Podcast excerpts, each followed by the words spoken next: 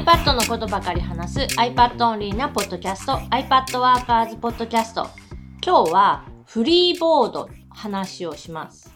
フリーボードってなんだっけ？Apple が出した無限キャンバスのメモノートアプリ。あ、新しい OS16.2 に入ってきた新しいアプリのやつ。そう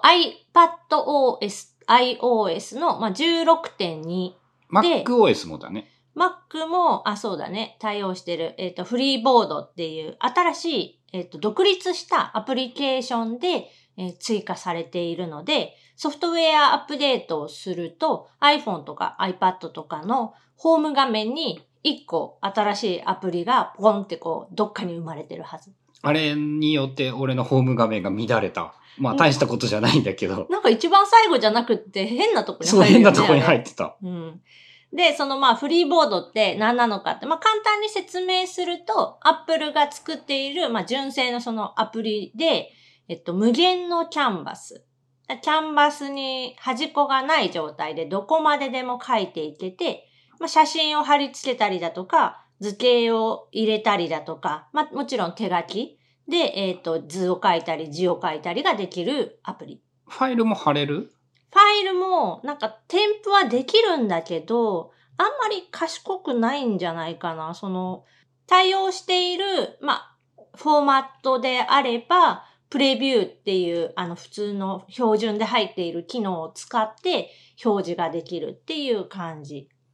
すごく、あの、大雑把な言い方をすると、ワンノートだよね。まあ、ワンノートとか、あとはそのサードパーティー系で言うと、プロドラフトっていう、まあ、自分が一番好きな無限キャンバスアプリ。あれにかなり近いアプリ。だとすると、プロドラフツがやべえかもしれん。それが、それがですね、この、えっ、と、フリーボードに関しては、今、現状は、そのツールキットっていう手書き系のキットが、iWork シリーズのものを引き継いでいる。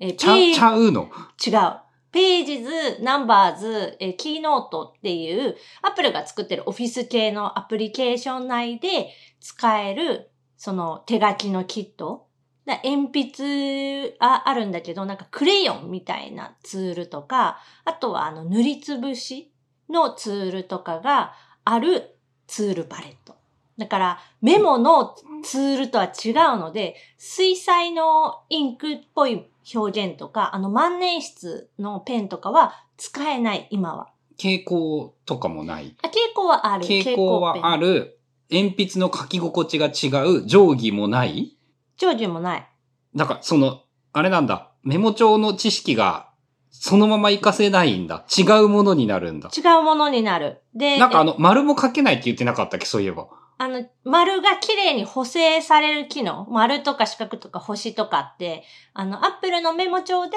書いてたら、ペン先離さずに、こうずっとホールドしてると、清書されるっていうか、綺麗な形に変わるんだけど、それは iWork シリーズにははない機能なので、このフリーボードでは使えない。ダメじゃん。まあ、その代わりと言ってはなんだけど、図形の挿入ツールっていうのがあるので、図形ツールを使うと、まあ、ほんとページ図キーノートをナンバーズで図形を入れるみたいな形で図形が選べる、なんて言うんだろう、オプションというか、せ選択も見た目ほんとそのまんま。極論、1万円のキーノートってこと？そう、極論はそう。あの、描画モードに特化した、えっ、と、まあ、キーノートみたいな。あの、ピタってくっつくとかあったりするの？ある。ガイド機能みたいなので、えっと、整列もできる。あの、左寄せとか、中央揃えとか、右寄せとか。あ、じゃあまあ本当にキーノートなんだね。手書きというよりは、手書きもできるけどキーノートぐらいのイメージの方が俺的にはなんか近いような印象を受けるかも。まあ、印象的にはそうかもしれない。なので、あの、個人的には、その、アップルのメモ帳で使える？あの、鉛筆ツールがすごい好き、書き心地が好きで、で、アップルのメモもたくさん使っている身としては、メモとこのフリーボードが、まあ、うまく連携してくれることを期待してたんだけど、今現状のフリーボードでは、それはできない。その、メモ帳アプリのメリットが、書いたデータをそのまま渡せるっていうやつだったんだけれども、フリーボードとメモ帳ではそれができない。はい。試したところ、Apple のメモ帳で書いた、まあ、もの、手書きのイラスト、文字を、まあ、くるっと囲んで選択ツールで、で、えっ、と、スプリットビューとか、画面分割した状態でドラッグドロップでこう持ってくると、どうなるかというと、えー、Apple 描画フォーマット .drawing っていうファイルとして添付、ファイル添付がされるだけで、書いたものがそのままフリーボード上に貼り付けることはできなかった。メモ帳チームと完全に別の人たちがやっていて、その資源も共有していないところで作り上げたんだ、多分。まあ、もともとその iWork シリーズの描画パレットっていうのかな、その描画をするときに使っていたツールっていうのが、ちょっと特殊なものというか、それと Apple のメモのやつはもう全然違う。パッと見同じに見えるんだけど、中身が違うっていうのはずっと前から言ってたんだけど、もうそれをそのままなんか引き継いだ状態で、フリーボードは iWork シリーズの延長というか。アイワークなのね、イメージとしてはきっと。だから、まあ間違いではないんだけど、今のところその Apple のメモ、標準のメモとの使いやすさ、使い、合わせて使うっていうのにあんまり向いてないアプリになってる。なんか結構さ、アップルが売りにしてるのは、なんて言うんだろう。みんなで使うだよね、これを。そうだね。このフリーボードに関しては、えっ、と、共有機能を強化していて、複数人で、えっ、と、一つの、まあ、ファイルを編集できるっていうものだったんだけど、これちょっとね、試したんだけど、URL、共有用の URL を入って、そこにアクセス試してもらったんだけど、できなかった、今、まだ。え そうなんだ。わかんない。これが、その、個々たの、またまのエラーなのか。うんなのか、えっ、と、わかんないんだけど、なんか聞いてみたら、自分も試したけどできませんでしたっていう人がいたので、結構な人数の人がまだできないんじゃないかなっていう、まあ、あの、割とベータ的な、あの、一般化、まあ、あの、パブリック版で、えー追加された機能ではあるけど、まだちょっとベータ寄りな感じはする。点いくつのやつは間に合ってなくって、年内って言ったから年内に入れるしかないっていう感じで出されてしまった感じなんかなそ。う年内に追加予定みたいに書かれていたから、とりあえず、あの、入れたけど、まだまだ不安定っていう印象はあるアプリ。ただやっぱあの、無限キャンバスっていう意味で、どんどんこう書き広げていける、端っこを気にせず書き広げていけるっていうのはすごいメリットだし、あとはその書いた手書きのイラストとか文字に関しても、Apple のメモではできない拡大縮小回転っていうのが簡単にできる。ああ、やっぱオブジェクトベースになっていて、その、キーノートなんやね。やっぱ、触った感じがキー。ノート。完全にキーノートって、えっ、と、できていた手書きで書いたオブジェクトを大きさを変えて、回転させてっていうのが、このフリーボードではそのままできるようになってる。やっぱメモ帳が自由に書き散らかしてシンプルに書ける、書きたいことだけを書きましょうっていうのに対して、もうちょっとその、整って書くというか、そういう印象があるのかな。仕上げる？そう、えっ、と、中間か。メモ帳よりはもう一段階進んだところになんか使うようなイメージなのかな？でこれもやっぱり用途によるんじゃないかなと思う。その、アップルのメモは最強なのって、やっぱりそのクイックメさモとかつだ、よね。あとはコントロールセンターから起動ができるとか、あの、スリープ状態の iPad でもメモが起動するっていうような、ほんとさっと、今すぐ書きたいっていう時に書けるのが Apple のメモで、で、まあ、フリーボードは、えっ、と、いちいちそのアプリを立ち上げてからやるっていう話になるので、まあ、用途、使用用途としてはまあ分かれるかなと。ただ、個人的な希望としては、その Apple メモでさって書いたやつを基本に、それをベースに、今度そのフリーボードに持っていって、なんかこう広げていきたいなって思った時に、今やり方としては、Apple 標準のメモで書いた手書きのものなら、画像化して一回写真アプリに保存するとか、ファイルアプリに保存するとか、一旦その画像としての書き出しをした上で、えーフリーボードに画像として貼り付けるっていう方法でしか、まあ今んとこできない。まあ、あんま意味ないやんだよね、それは。そう、どうせなら書いたものを再編集できる形でフリーボードに持っていって、で、そこでまたなんか広げていったりとか、考えを付け出すみたいなことができたら一番ベストなのになって。で、それが今現状で言うとできるのが、まあ、プロドラフツ。プロドラフツなんか拡大縮小も独自搭載してるんだよね。独自搭載してる。だから、アップルのメモで書いた手書きのオブジェクトが、プロドラフツに持っていくと回転もできるし、拡大縮小もできる。と、少なくとも春菜にとって現状はっていう限定はつくけれども、プロドラフツの方がいいんじゃないか。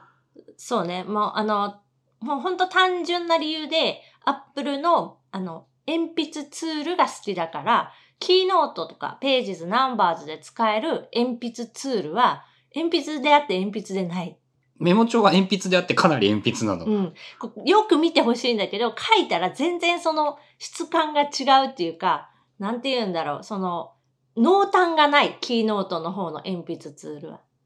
あー、あの、デジタルのなんか偽鉛筆って感じやね。そうそうそう。その、エッジが、要は白か黒かのどっちかだけで表現されているちょっとザラザラ感っていう。で、アップルの、えっ、と、メモで使えている鉛筆は、ちゃんと濃淡がある。そのエッジのところが、白か黒かだけじゃなくて、グレーも入ってて、こう、ちょっと馴染んでる感じの、その、グラデーションじゃないけど、そういう質感があるザラザラ。まあやっぱキーノートのやつが多分 Apple Pencil というものが搭載される前からあった手書き機能でそこになんか色をつけようとするっていうか風に鉛筆風にしようとするからこのぐらいしかまだできていない古い仕様でなんか鉛筆にしているっていう印象があるかもねそれで言うと。まあでも、まあまあ時間経ったから、そろそろ統合してよってずっとツールパレットが違うのが気になってて、その iWork シリーズと、あと Apple のそういうメモ帳で使えるツールと、あとさらにマークアップで使えるツールっていうのが3つ種類があったの、今まで。で、ようやく、えっ、と、今回その 16iPadOS16 のアップデートで、図形のボタンとか、えっ、と、テキストボックスのボタンっていうのがメモ帳のツールにも追加されたことによって、一応マークアップのツールと、えっ、と、Apple メモのツールは、あの、お同じ、ほぼ同じになった。やっと。まあ、iWork はさ、やっぱ図形を描画っていうのがあるから、なかなか手書きじゃない部分の機能まで変えないといけないから、意外と難しい気がするな。まあ多分ね、だからいろんな、その、えっ、と、わかる。なんとなくで、こう、今まで来たやつをガラッとこう変えないといけないから、難しいみたいなところは非常にわかるんだけど、やっぱね、その、統合してよみたいな。アップルってそういうの一番嫌いなんじゃないのっていう感じでは。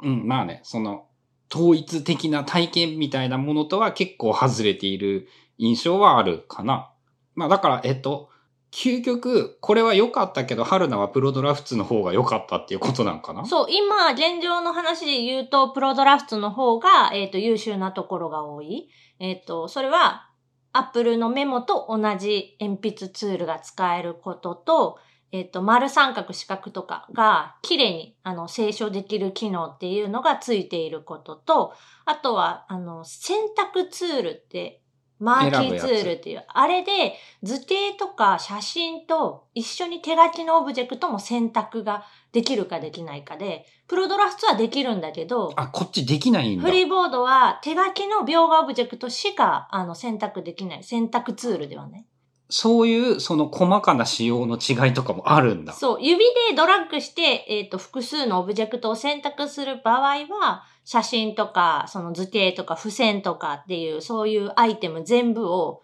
こう、あ、あの、触れるんだけど、むず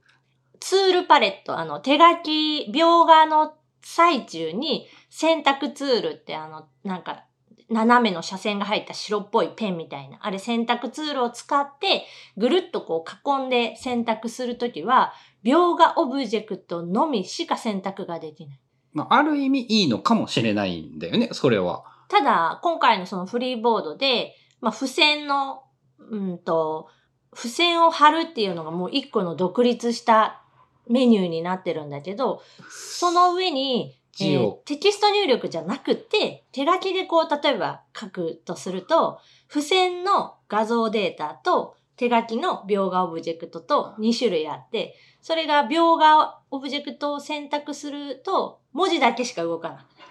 指で両方を選んであげれば一応動く。両方。一応動く。うん。だから、えー謎の難しさが発生してしまうんよ。そう、だからちょっとね、その手書きももちろんできるんだけど、手書きがメインかって言われるとちょっと怪しいというか、あの、タイプして文字を入れて、一部そういうので面倒なとこを手書きするぐらい。うん、っていう感じで、いちいちそのツールを切り替えないとうまくできないことっていうのがあるので、その手書きもできるっていう感じかな。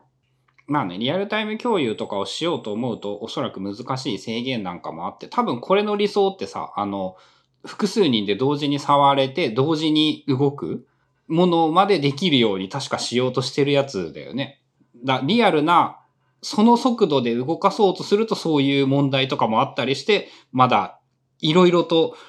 試行錯誤しているところでもあったりするんかな。うん。それはもうすごい、あの、感じるので、まあ、今の時点ではっていうのを強く、あの、強調した上で話してるけど、今日の話は聞いてもらったらいいと思うけど、現時点では、春菜は、えー無限キャンバスアプリなんか一個って言われたら、プロドラフツをおすすめするし、自分自身も使ってる。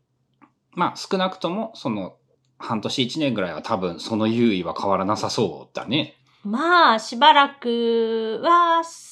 そのままいけるんじゃないかな。まあ、あとは、その、アップルが、アップル独自連携みたいなのを組み込んでいって、例えばそのキーノート、ナンバーズ、ページズと、このフリーボードを組み合わせると、なんかすごいいい感じに使えるとか、アップルのメモとも、今みたいな感じじゃなくて、もっとその連携度が上がってくると、もうちょっと使い心地は良くなるのかなっていう感じ。まあ、ただ、あの、手軽に無料で無限キャンバスのそのなんかアプリを一個、えー選ぶっていうんであれば、こっちのフリーボード、アップルのフリーボードを使うっていうのもいいんじゃないかなと。まあそもそも無限キャンパスというものが何がいいかも多分使ってみないとわからんのだよね。俺未だにわからんからね。まあ、そのや、やる作業とか、何をしたいかによって結構大きく変わってくるので、前もさ、なんかの時に、その無限キャンバスのメリットはもちろんあるけど、デメリットもあるっていう話で、ページの概念がないことが、いいことにもなるし、悪いことにもなる。から、それはもう用途によって違うので、誰でも無限キャンバスがいいかっていうとそうではないし、まあどういうことをするかに合わせて、えー使い分けてもらったらいいんじゃないかなと思います。で、その辺、あの、無限キャンバスの向き不向きとか、どういうことに使えるかっていうのは過去のあの iPad Workers でもあのコンテンツにしているので、そっちを参考にしてもらえたら嬉しいです。本にも書いた？あ、本にも書いたね。この iPad Workers 2。って呼んでるやつ。なので、そういうのも見て、チェックしてもらえると嬉しいです。ということで今日は Apple が新しく追加したフリーボードというえー無限キャンバスアプリのお話でした。番組への感想やリクエストなどは、シャープ iPad Workers のハッシュタグをつけてツイートしてください。それではまた来週 iPad Workers ポッドキャストでした。